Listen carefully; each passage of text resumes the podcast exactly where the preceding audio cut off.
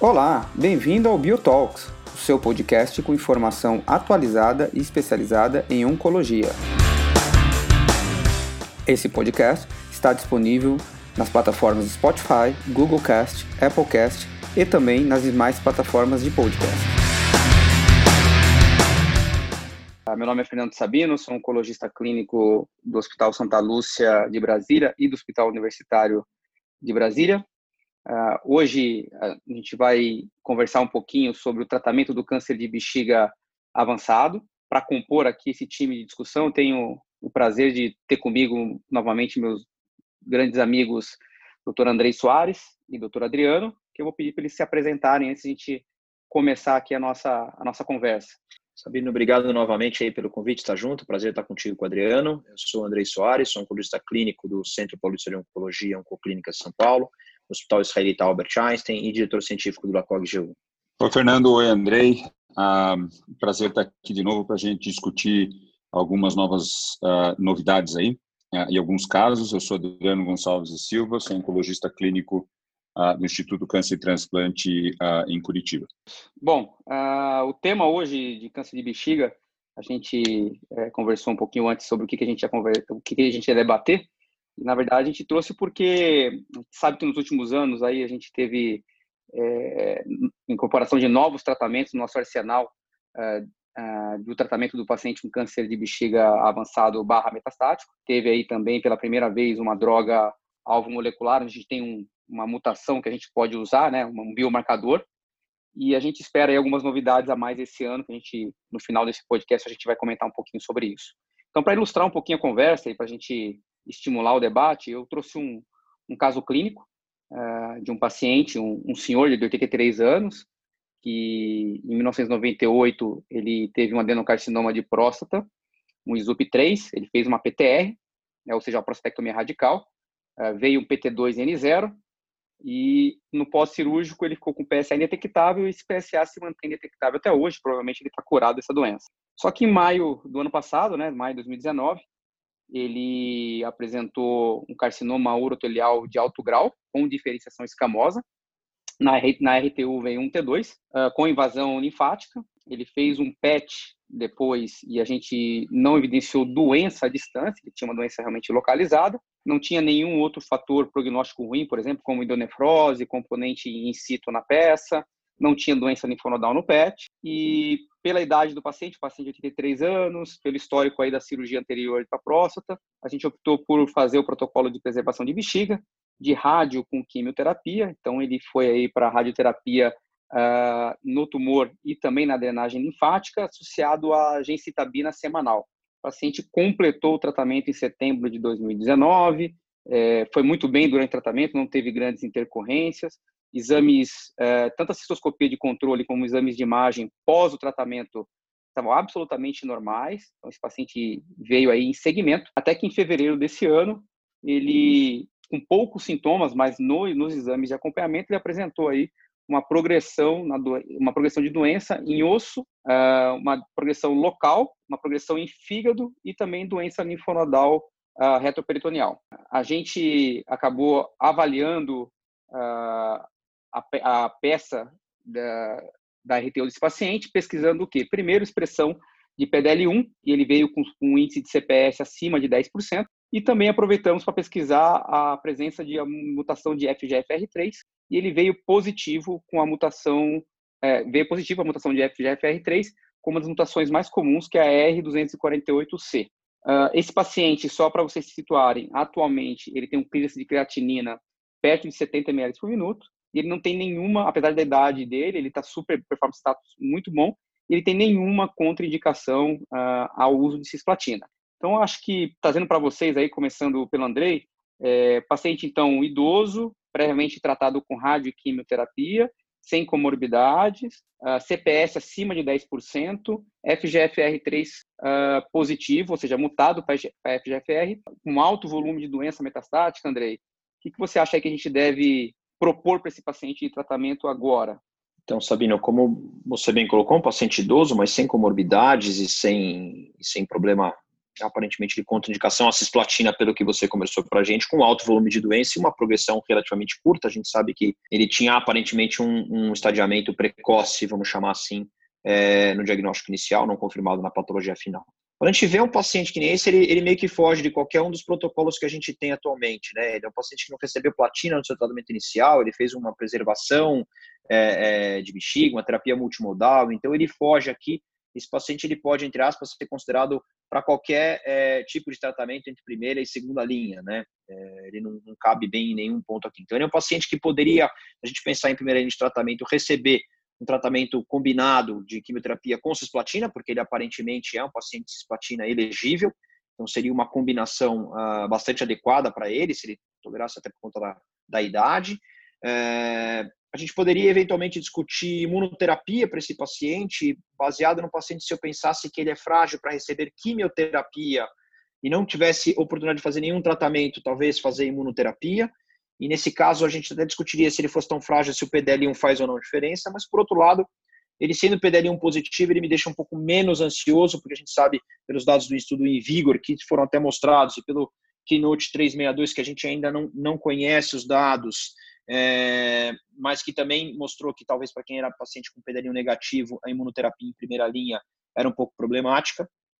E a gente abre uma discussão também, como você falou aí, para uma nova opção, que é o erdafitinib, porque o paciente tem a mutação, que é a mutação mais comum, e os pacientes respondem bastante bem. Isso a gente tem estudos de segunda ou mais linhas, né? Então, é, a minha concepção, esse paciente ele pode eventualmente receber qualquer um desses tratamentos. Eu talvez tivesse um pouco mais de exclusão em termos de, de expectativa. Então, o erdafitinib acho que seria uma exploração um pouco maior. Eu acho que imunoterapia para esse paciente que pode receber quimioterapia baseada em cisplatina talvez ficasse um pouco depois eu tenho um pouco de medo de paciente com alto volume de doença de progredir, então eu talvez escolhesse quimioterapia baseada em cisplatina para esse paciente. Não, concordo com tudo que o Andrei falou. Eu acho que de maneira bem prática a gente tem algumas coisas, ah, vamos dizer assim, hierárquicas para decidir nesse paciente, né? Então ele tem uma mutação, então a primeira coisa a gente precisa decidir se a gente quer fazer é, uma terapia alvo com o erdafitinib ou a gente vai para quimioterapia. É, e a gente não tem nenhum dado ou nenhum estudo do erdafitinib em primeira linha, ah, e eu ainda acho que quimioterapia, principalmente baseada em platina, ah, é o principal tratamento para esses pacientes. Tá? Então, acho que essa primeira decisão é que esse paciente deveria receber ah, quimioterapia com platina. a segunda é qual platina a gente vai dar. Né? Então, cisplatina ou carboplatina.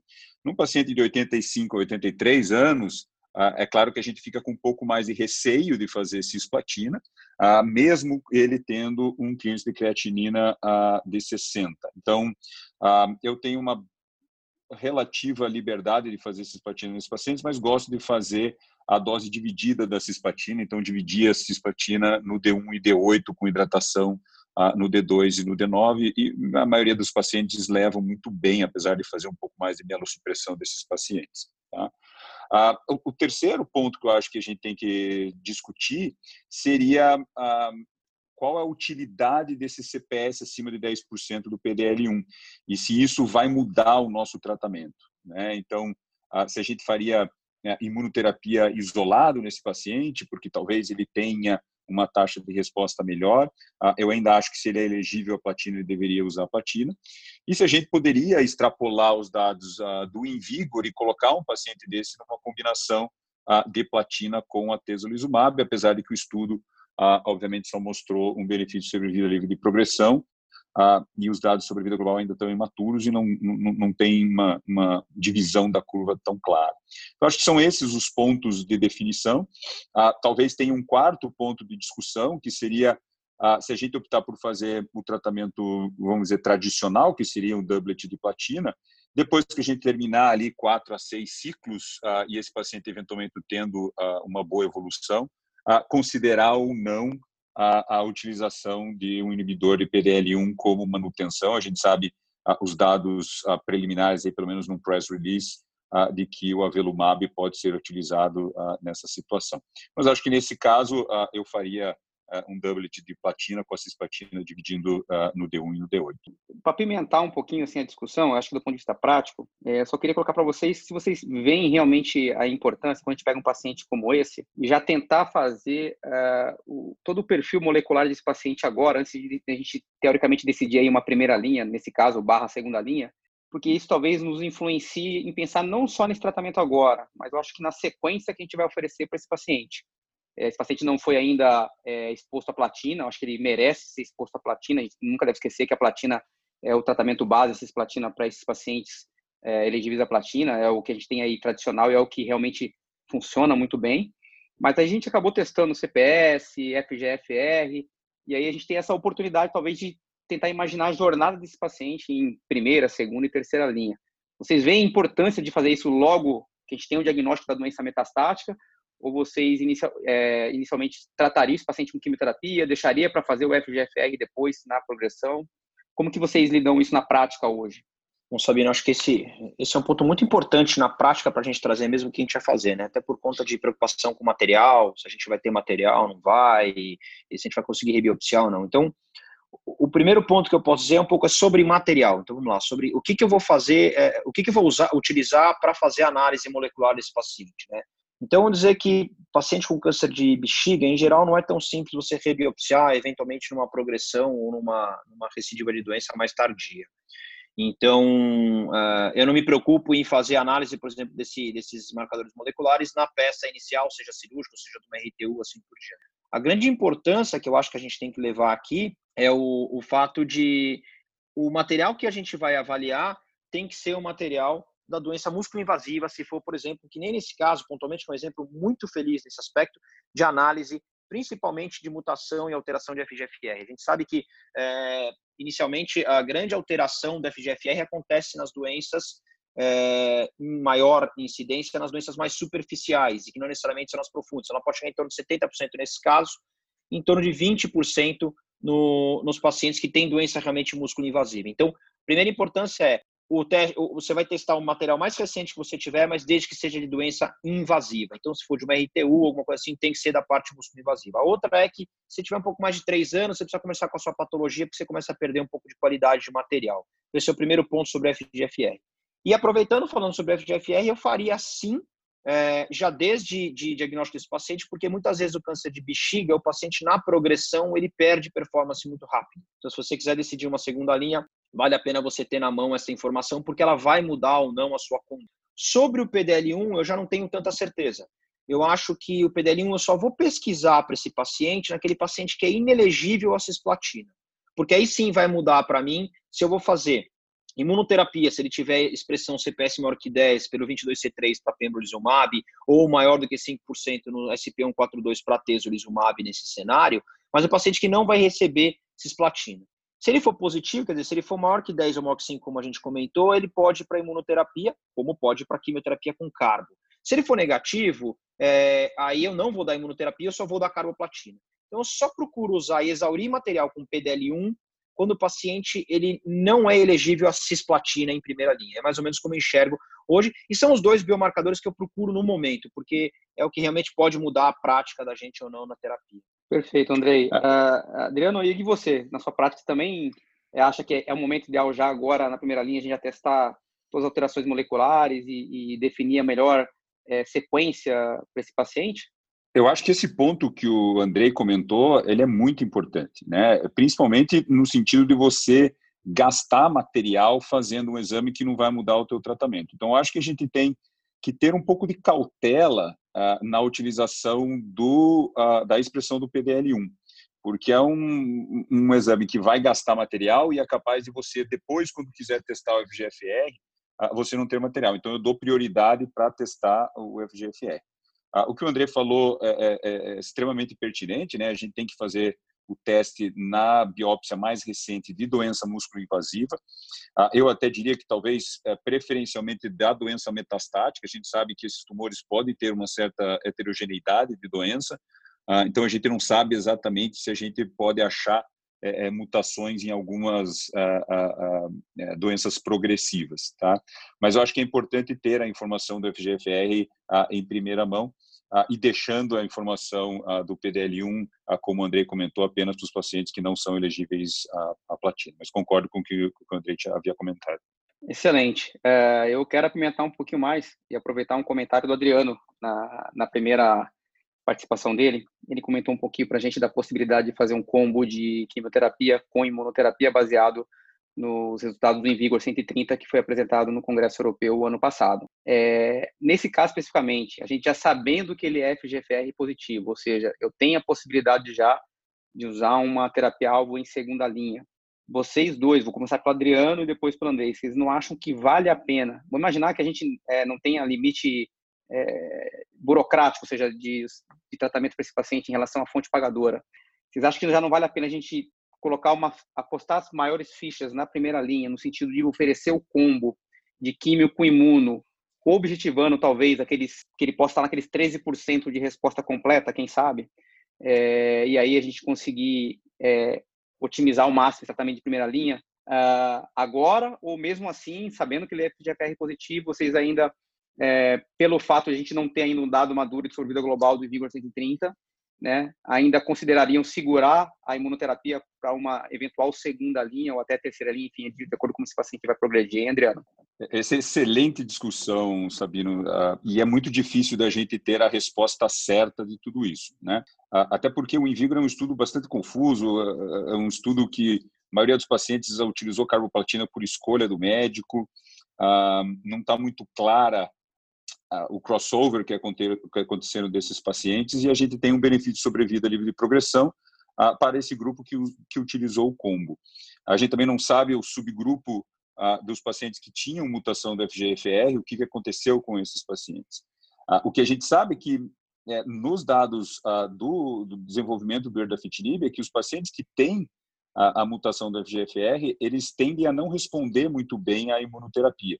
Então, ah, eventualmente, numa segunda linha, eu concordo com o que você comentou, eu provavelmente usaria erdafitinib como uma segunda linha, em detrimento à imunoterapia na segunda linha desse paciente.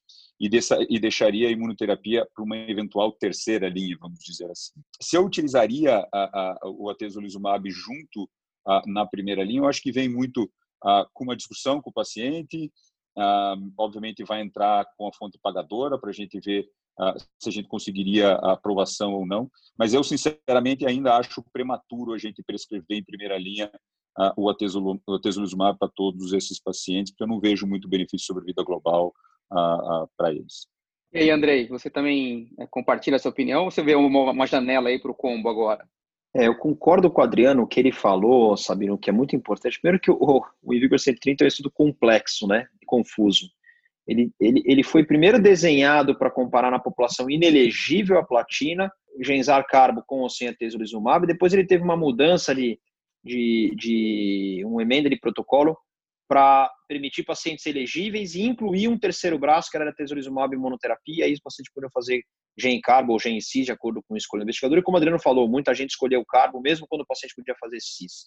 E apesar de que você me comentou da resposta completa, sabendo realmente houve um aumento importante de resposta completa, quase o dobro de resposta completa, né, de 7 para 13%, mas isso se refletiu muito pouco em taxa de resposta de maneira global, né, 44 versus 47, e o que mais chama atenção, que leva um pouquinho ao que o Adriano falou sobre sobrevida global, é que a duração de resposta não foi muito diferente. Ela foi algo em torno de oito meses nos dois braços. E a gente costuma ver que em geral, para os respondedores, quando respondem à imunoterapia, eles costumam ter uma duração de resposta muito maior. Isso foi mostrado, inclusive, no estudo do Invigor 210, por exemplo, ou 211, é, é, nos pacientes, no, no 211, que é a fase 3, naqueles pacientes que são realmente respondedores, eles vão muito bem, né? É, e aqui não foi, quer dizer, não, não chamou muito atenção isso. Então, eu acho que é um pouco prematuro e precoce a gente usar a gente só tem um dos endpoints positivos, que é a sobrevida de progressão. A gente precisa aguardar a sobrevida global e talvez aguardar também um pouquinho os dados do Keynote 361, que vai avaliar esse mesmo desenho, praticamente, de Pembro nesse cenário. E colocar que, na verdade, a discussão aqui fica mais interessante talvez existe uma seleção, não é um viés do estudo, mas é uma pré-seleção, que é a, a, a, aquela estratégia de switch maintenance, né? aquela troca de tratamento com manutenção. Então, a gente já tinha o dado apresentado ano passado na ASCO na, uh, do pembrolizumab em, em, manutenção, então os pacientes faziam GEM e platina quatro ciclos e quem tinha pelo menos doença estável ou algum tipo de resposta fazia ou não pembro, já tinha melhorado uma sobrevida de progressão desses pacientes. E a gente, isso foi, acho que isso foi apresentado até pelo Matt Galski na, na, na ASCO ano passado, e a gente tem o press release agora do estudo com a Velumab, falando que ele realmente atingiu os endpoints de sobrevida e progressão e de sobrevida global nessa mesma estratégia de mudança. Então, assim, você tem, não é um viés de estudo, porque era pré-determinado, mas você tem um certo viés que é o paciente que fez químio, teve uma certa resposta, teve um certo controle de doença e foi para a imunoterapia. Então, eu vejo um pouquinho isso. É, o que talvez é interessante de você usar bastante essa estratégia inicial, seja ela em combo ou seja ela num, numa switch maintenance, vamos chamar assim, é que, claro, você diminui a sua discussão no que fazer depois quando você tiver um paciente mutado, né? Porque eu acho que esse é o segundo ponto. Você dá, teoricamente, um benefício inicial maior, se se confirmar mesmo, em outros dados, além do, do estudo com a Velumab, Javelin, é, depois o que você vai fazer na, na progressão. Uh, então, voltando para esse caso, uh, como que a gente tratou esse paciente, né? A gente, é, após discussão com a equipe, a gente optou por expor o paciente à quimioterapia com platina, esse paciente recebeu gencitabina com cisplatina uh, no esquema split dose, como o Adriano comentou, ou seja, a cisplatina também era dividida no D1 e D8.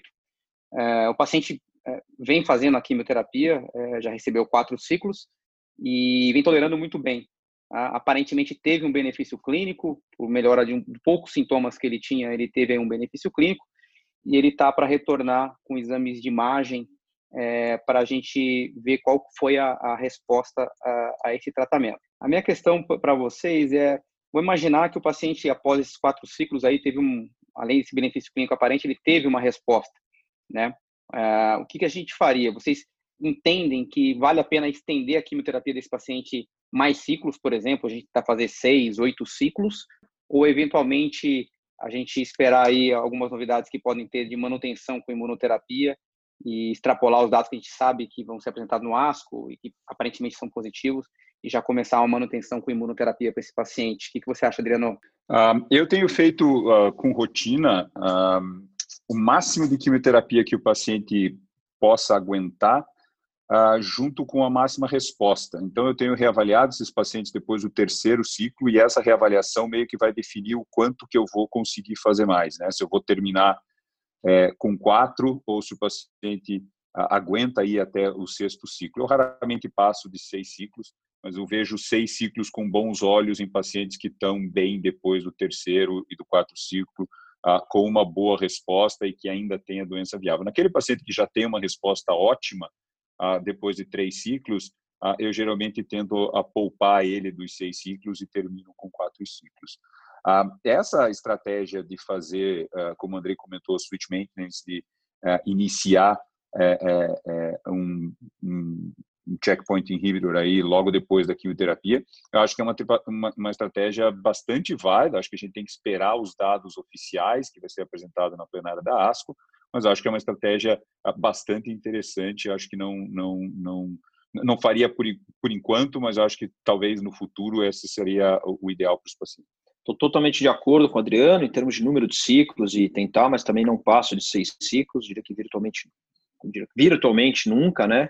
É, coça bastante a mão de fazer um switch maintenance, principalmente com esse press release que a gente tem de ganho de sobrevida global, mas eu acho que fica um pouco precoce forçação de barra é, no cenário, porque a gente teria que, para a bexiga, extrapolar para outras drogas que são aprovadas, porque o, o, o Avelumab, neste cenário, a gente não tem a aprovação, é, ou ter que causar algum desconforto e talvez entender os dados são sempre importantes, pelo menos uma, pelo menos uma, uma apresentação, para a gente saber quem é o paciente que pode não ter o grande benefício o maior benefício assim por diante. Então, apesar de coçar a mão, eu não faria nesse momento, vamos esperar a ASCO, como você bem colocou, Sabino, e menos eu menos empolgado de fazer um switch maintenance, por exemplo, com o erdafitinib que a gente já tem hoje na mão aqui no Brasil, nesses pacientes que nem esse que é mutado, né? Acho que teria menos empolgação nesse caso, a gente tem muito menos dado, e apesar de achar que TKI, de uma maneira geral, é fantástico para várias doenças, eu não acho que TKI cura paciente, eu acho que se a gente tem um paciente que cura, eventualmente, ou é quimioterapia mesmo, ou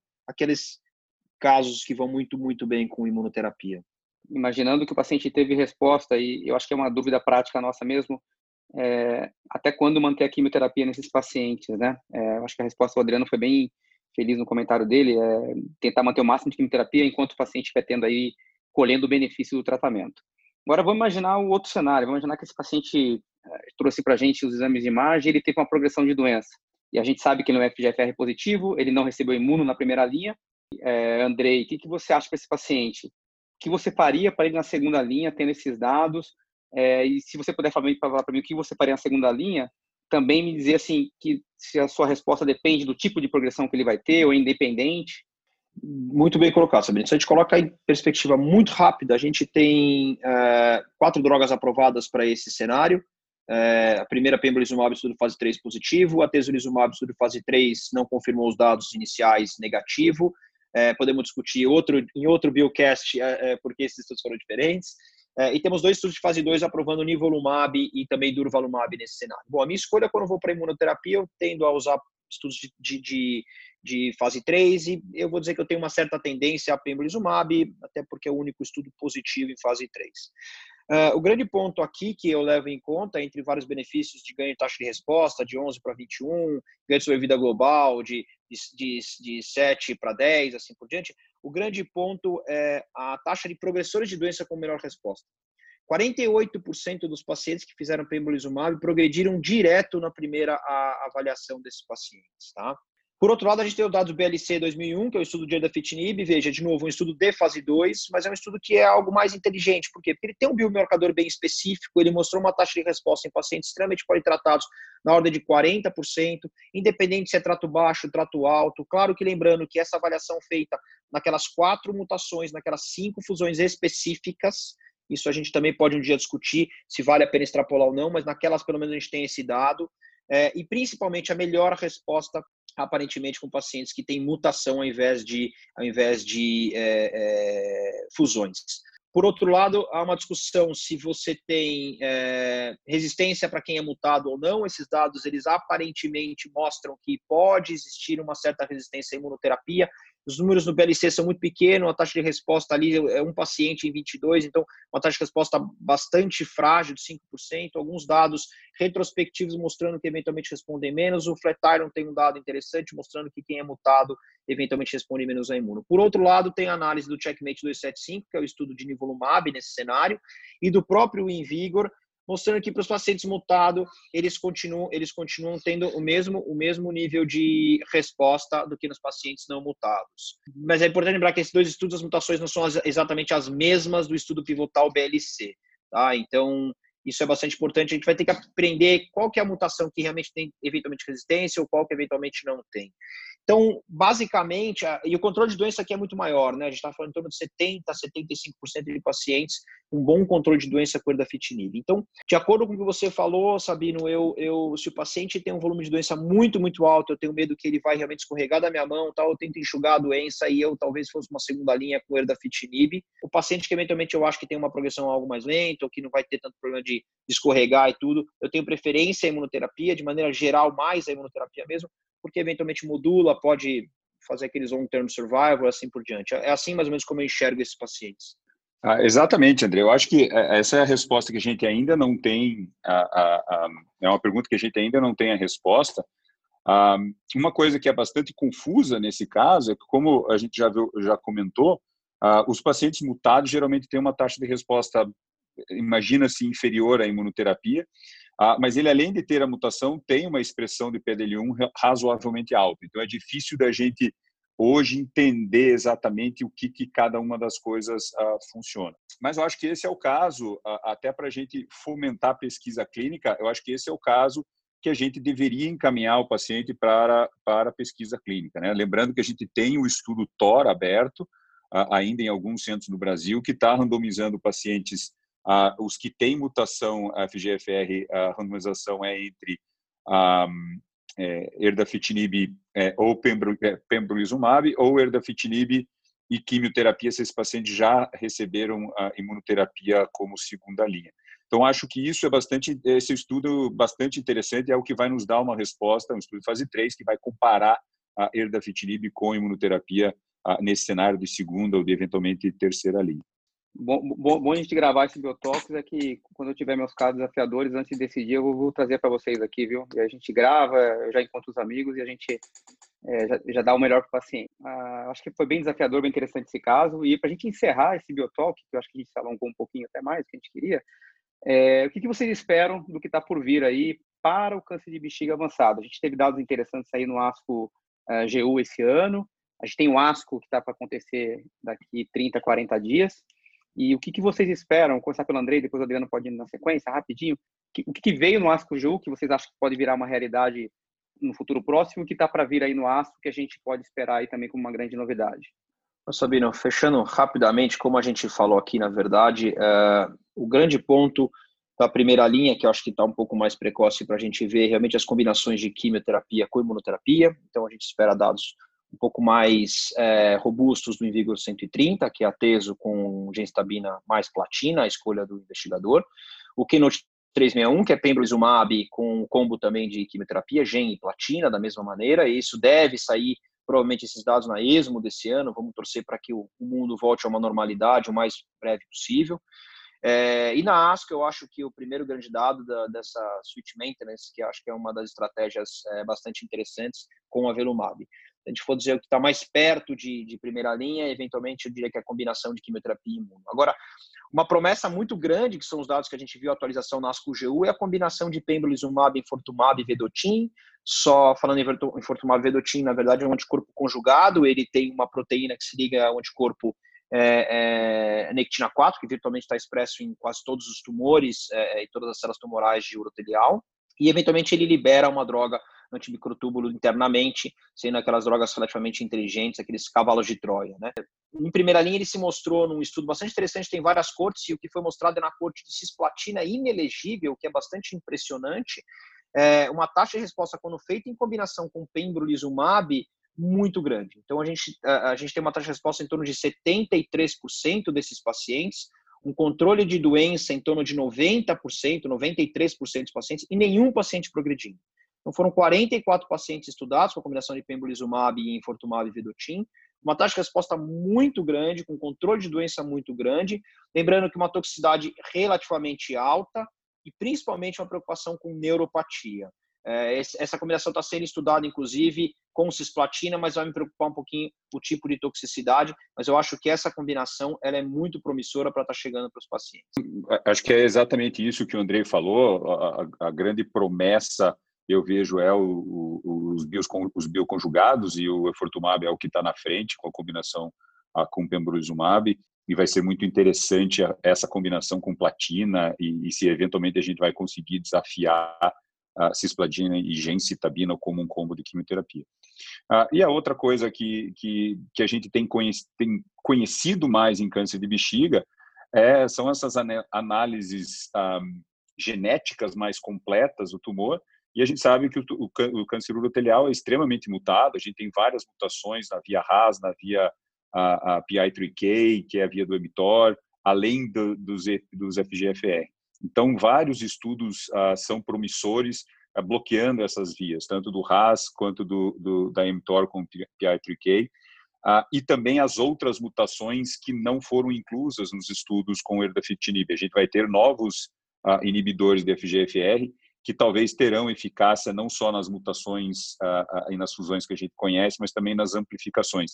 Uh, um exemplo, eu tenho tido alguns pacientes, e como a gente participou, acho que o, o Sabino também participou do, do, do acesso expandido do Erdafitinib, é, a gente teve, eu tive muitas solicitações de colegas a, a, ao redor do Brasil em pacientes que tinham feito plataformas mais extensas de NGS e tinham encontrado amplificações e infelizmente esses pacientes não poderiam participar então, agora a gente também vai ter estudos ah, dos inibidores da FGFR nesses pacientes com amplificações ou com mutações que não, não eram incluídas. Mas acho que o, o futuro é promissor para câncer urotelial ah, e eu acho que nos próximos dois a três anos a gente vai estar discutindo diferente esse caso que você discutiu. Fernando. Excelente, amigos. Queria agradecer a vocês mais uma vez pela participação e queria é, finalizar aqui esse Biotalk, agradecer mais uma vez aos nossos ouvintes pela audiência e Espero que nos próximos dias, nas próximas semanas, na verdade, a gente apresentei vocês com mais um episódio do Biotalk. Obrigado.